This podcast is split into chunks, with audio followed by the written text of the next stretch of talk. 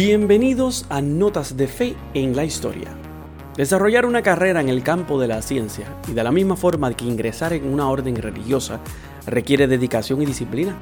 Algunas almas incansables han conseguido ambas proezas. Hoy te presentamos a tres hermanas de la ciencia que tomaron dos caminos a la vez hacia la verdad definitiva. Mary Kenneth Kelleher se convirtió en 1965 en la primera mujer en obtener un doctorado en informática. También era monja. Keller nació en Cleveland, Ohio, en 1913 e ingresó en la Orden de las Hermanas de la Caridad de la Bienaventurada Virgen María en 1932 en Dubuque, Ohio. Ocho años después profesó sus votos, antes de obtener una titulación superior y un máster en matemáticas en la Universidad de DuPaul de Chicago, donde quedó fascinada por el campo incipiente de la informática. Durante su etapa estudiantil pasó algunos semestres en otras escuelas, como la Universidad de Dartmouth en New Hampshire, que en aquella época no era mixta.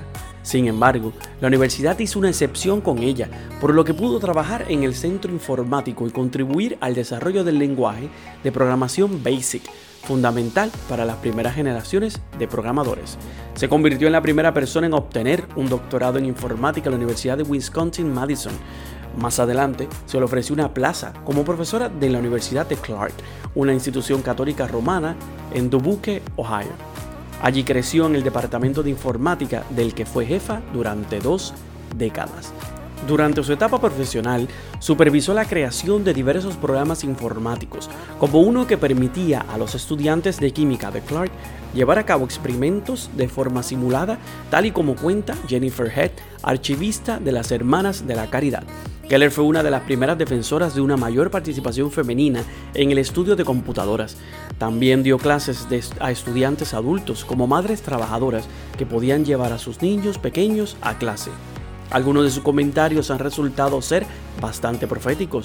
Mucho antes de la era de Internet, dijo lo siguiente, estamos experimentando una explosión de la información, entre otras cosas, y es obvio que la información no es de utilidad si no está disponible. Asimismo, predijo la importancia de que las computadoras tendrían para la investigación y afirmó que la capacidad de las máquinas para recuperar rápidamente información las convertirá en la biblioteca del mañana. Falleció el 10 de enero de 1985 a la edad de los 71 años. La universidad donde dio clases ahora cuenta con el Centro Informático Keller y ofrece becas en su nombre para estudiantes de informática de primer año. No obstante, Keller no ha sido la única monja que se ha dedicado a las ciencias.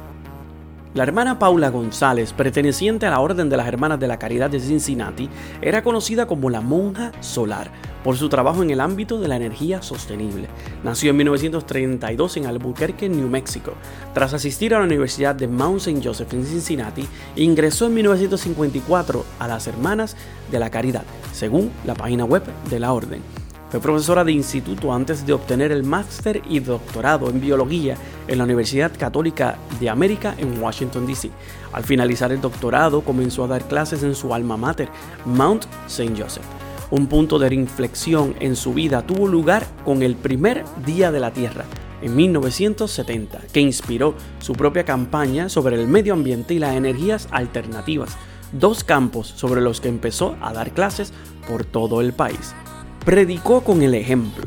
Al comienzo de la década de los 80 convirtió un corral en una vivienda solar aislada de 140 metros cuadrados, en la que vivió con otra monja de la misma orden. Sin ningún radiador, mantenía una temperatura habitable independientemente del frío que hiciese fuera.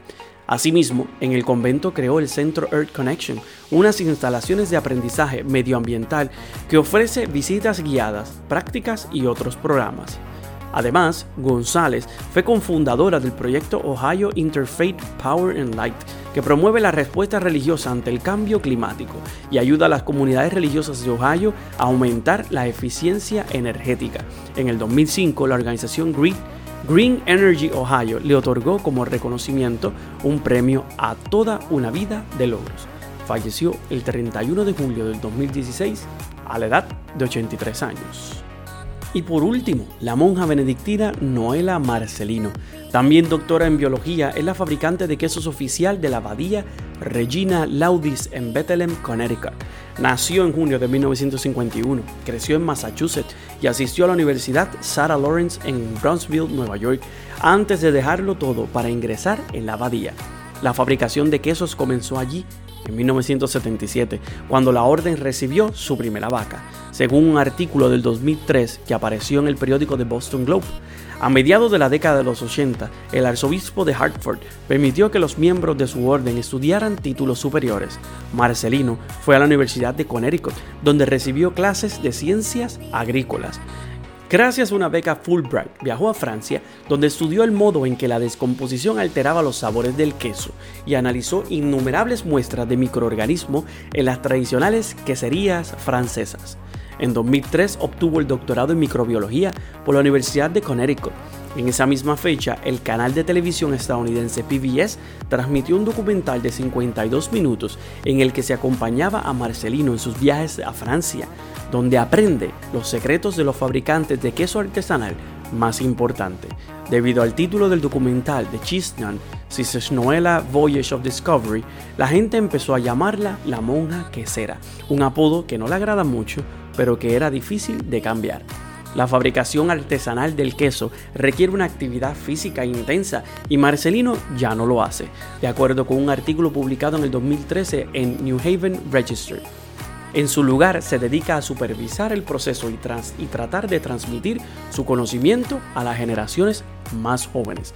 En mayo del 2015, Marcelino participó en una feria de productos artesanales que tuvo lugar en la Abadía, donde se han realizado prácticas anuales, lo que ha podido inspirar a otras científicas o monjas científicas. Para aquellos que cuentan con el talento y la determinación suficientes, la vocación científica y religiosa no tiene por qué ser mutuamente excluyentes, simplemente son caminos diferentes hacia verdades definitivas. Recuerda escuchar Notas de Fe y Vida todos los jueves por tu aplicación de podcast favorita.